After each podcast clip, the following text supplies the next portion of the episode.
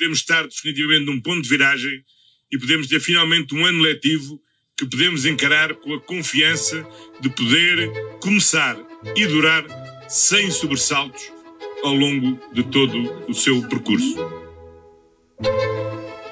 Viva! Está com o Expresso da Manhã. Eu sou o Paulo Baldaia.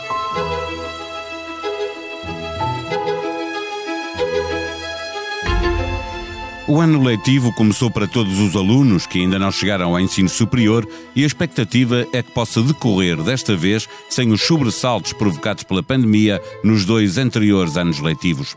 Já ninguém espera um confinamento generalizado, mas não está colocada de lado a hipótese de ter de haver confinamentos de turmas ou mesmo encerramento temporário de escolas se vierem a existir surtos localizados. A máscara ainda é para manter, as regras de higienização das mãos também.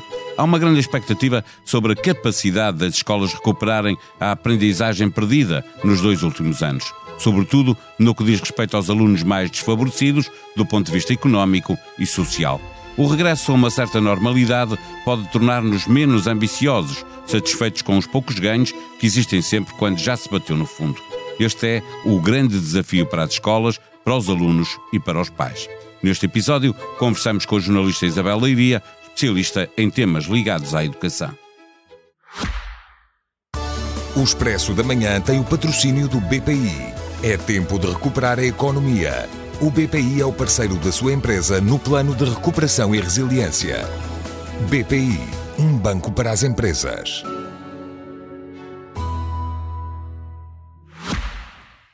Viva Isabel, tirando os alunos do ensino superior, todos os outros já iniciaram uh, o ano letivo, existe uma expectativa de que estamos de regresso à normalidade.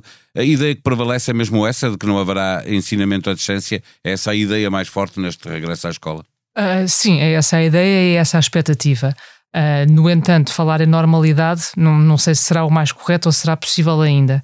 Isto porquê? Porque as regras de convivência nas escolas mantêm-se praticamente uh, inalteradas em relação aos últimos dois anos letivos. É claro que pode sempre surgir uma avaliação em função da evolução da, da, da epidemia, mas temos a questão da, das máscaras, do distanciamento físico entre alunos, dos circuitos, dos horários desfasados, tudo isso está ainda muito presente na, no cotidiano das escolas.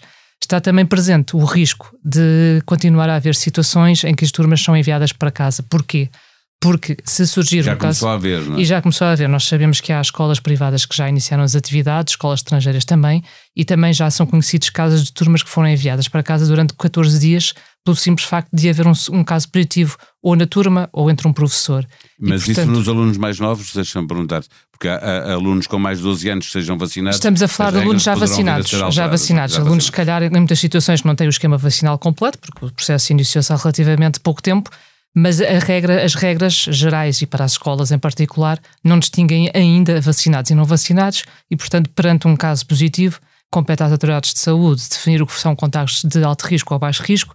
Se o contacto for de alto risco, a regra é sempre a mesma, são os 14 dias de isolamento e, portanto, considerar-se que não vai acontecer turmas a irem para casa ou situações de surto que obriga até a medidas mais drásticas é um bocadinho prematuro. Ou seja, não está a expectativa a é que não de... seja com a mesma frequência, obviamente, do que aconteceu nos, nos, dois anos anteriores e de confinamentos generalizados. Penso que é um cenário que já ninguém coloca já de todo. ninguém coloca, mas não está uh, excluída a hipótese de ter que fechar uma escola. Se, seria, mas seria muito mau sinal para, para, para a situação, do, para, para a evolução da epidemia. Se, se chegássemos se a esse chegássemos ponto, a seria um péssimo sinal. Penso que não é aí que estamos, nem, nem é o que vai acontecer.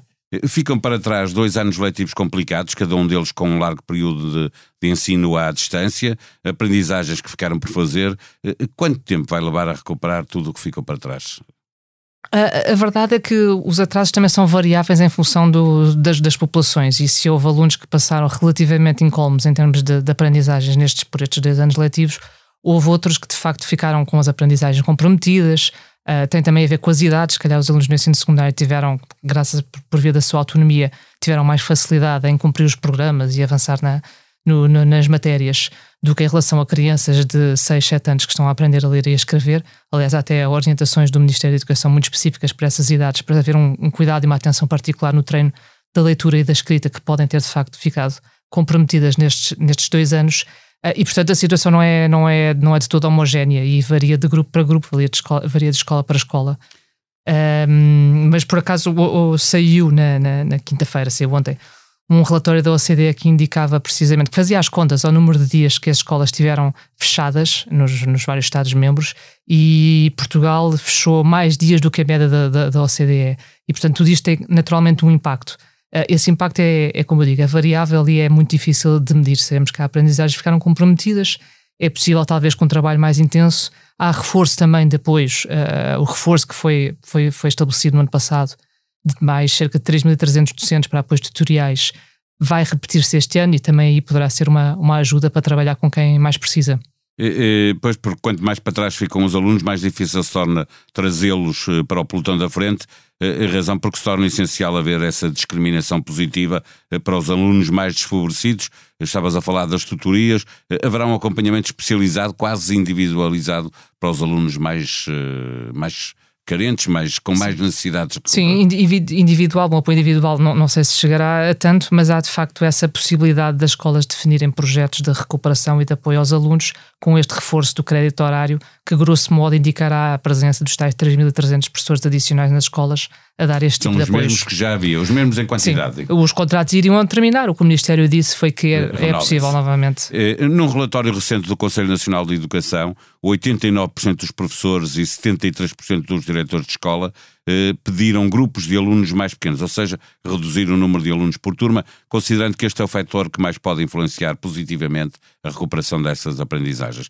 O, o Ministério mostrou a abertura, mas sem mais professores e sem mais espaço físico, ou, alargamento de horários, é muito difícil faz, eh, fazer esta redução. Sim, é, é difícil uh, por falta de condições físicas e também porque essa é uma das medidas que mais custos traria para, para uma, uma área que já, que já por implica avultados investimentos.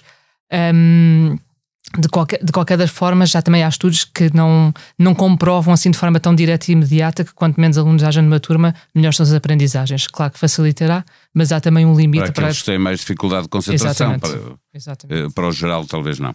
Este regresso à normalidade vai fazer com que os exames eh, voltem eh, a ser como existiam? Está alguma coisa definida? Uh, isso depende. Uh, no caso do nono ano, uh, há dois anos que não, não são realizadas provas nacionais de matemática e de português, pelos constrangimentos decorrentes dos confinamentos e do fecho das escolas. À partida, tudo indica que essas provas voltaram a ser realizadas pelos alunos do nono ano no final do ano letivo, por aí não acho que vá haver grandes alterações, ou melhor, aí sim há o regresso à, à normalidade. No caso do ensino secundário, a expectativa é mais de que se mantenham as exceções e as adaptações que foram feitas nos dois últimos anos letivos ou seja, com exames a realizarem-se não para a conclusão do ensino secundário, mas apenas para efeitos de acesso ao ensino superior. Estes alunos que estão agora no 12 ano são alunos da, de, que, vi, que, passaram todo o ensino secundário em pandemia e com as tais restrições, ou seja, décimo, décimo primeiro já tiveram constrangimentos, na, no, já houve constrangimentos no, no funcionamento das escolas e, portanto, é, eu diria que é expectável que o Ministério da Educação não mantenha as regras que, que adotou nos dois últimos anos letivos. Para, para o secundário. É, em abril de 2020, António Costa prometeu para setembro desse mesmo ano a entrega de computadores e internet a todos os alunos. Essa meta não foi alcançada, já sabemos, nem nessa data eh, eh, ela não está ainda alcançada sequer, mais de um ano e meio depois do compromisso assumido. A urgência de facto também já não é a mesma, mas as aulas, eh, porque as aulas voltam a ser presenciais, a tecnologia continua a ser essencial para recuperar aprendizagens.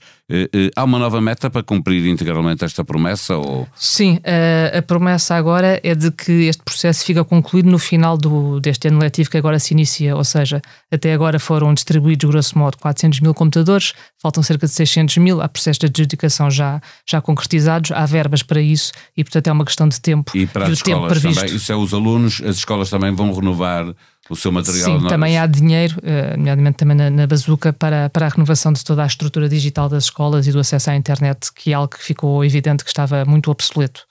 Eh, finalmente, a escola pública tem, no início do ano letivo, eh, sempre comprometida pela capacidade de colocar atempadamente os, os, professores. Ainda é cedo para perceber como será este ano, porque eles já foram colocados, agora tem que dizer sim e depois há, há, muitas vezes professores que não aparecem durante o, o primeiro período. Sim, é, é, cedo para dizer se isso vai voltar a acontecer, mas nós sabemos que as condições que estão por trás dessas dificuldades são as mesmas ou até piores, que têm a ver com a deslocação de professores e com os custos que eles enfrentam no, no alojamento, nomeadamente em regiões como Lisboa e Algarve, os custos da habitação não desceram, nem mesmo em, em, não pandemia. Renda, e, portanto, à partida, as, os, os, problemas que levavam a que essas situações ocorressem são os mesmos ou até mais graves, e com toda a probabilidade, ao longo de outubro, novembro, nós vamos ter notícias de turmas que ainda têm determinados professores por colocar. Também há grupos de docência mais, mais uh, vulneráveis do, do, que outros, uh, nomeadamente as tecnologias de informação e comunicação, uh, línguas, português e, portanto, é muito provável que voltemos a,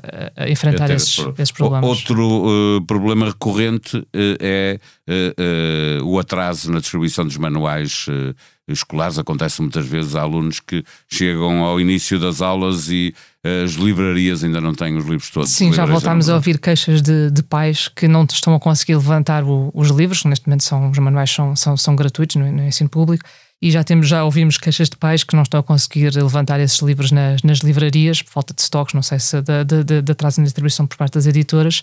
Uh, também é uma situação que se irá resolver essa mais fácil mais de facilmente, resolver. É, poucos dias. Uh, estamos, portanto, de regresso uh, à escola, ainda não de regresso à normalidade. Sim, mas uh, espera-se que realmente este seja um ano diferente do que foram os dois últimos anos e é de facto o desejo de, de, dos alunos todos, dos mais novos aos mais velhos, é que possam voltar a viver a escola e os recreios e a convívio com os seus colegas de uma forma mais natural possível.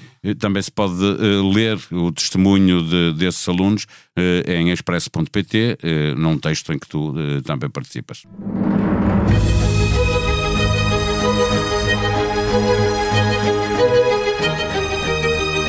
É sexta-feira, o Expresso está de novo nas bancas e a edição novamente disponível online. Na manchete, a informação de que a PSP se viu obrigada a reforçar a segurança dos políticos por causa dos negacionistas. Este grupo planeia uma manifestação no dia das eleições e a polícia teme que o movimento anti-vacinas atraia pessoas violentas. As discotecas estão perto de receber autorização para reabrir, mas mais de metade deverá ter encerrado definitivamente na revista um especial sobre Jorge Sampaio, com o sugestivo título Diálogo de uma Vida. Texto de José Pedro Castanheira, jornalista e biógrafo do ex-presidente da República. Expresso da Manhã é um podcast diário que pode subscrever nas plataformas digitais de streaming.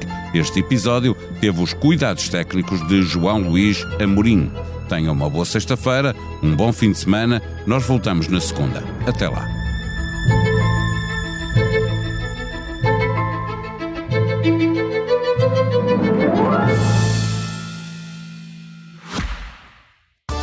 O Expresso da Manhã tem o patrocínio do BPI. É tempo de recuperar a economia. O BPI é o parceiro da sua empresa no plano de recuperação e resiliência. BPI, um banco para as empresas.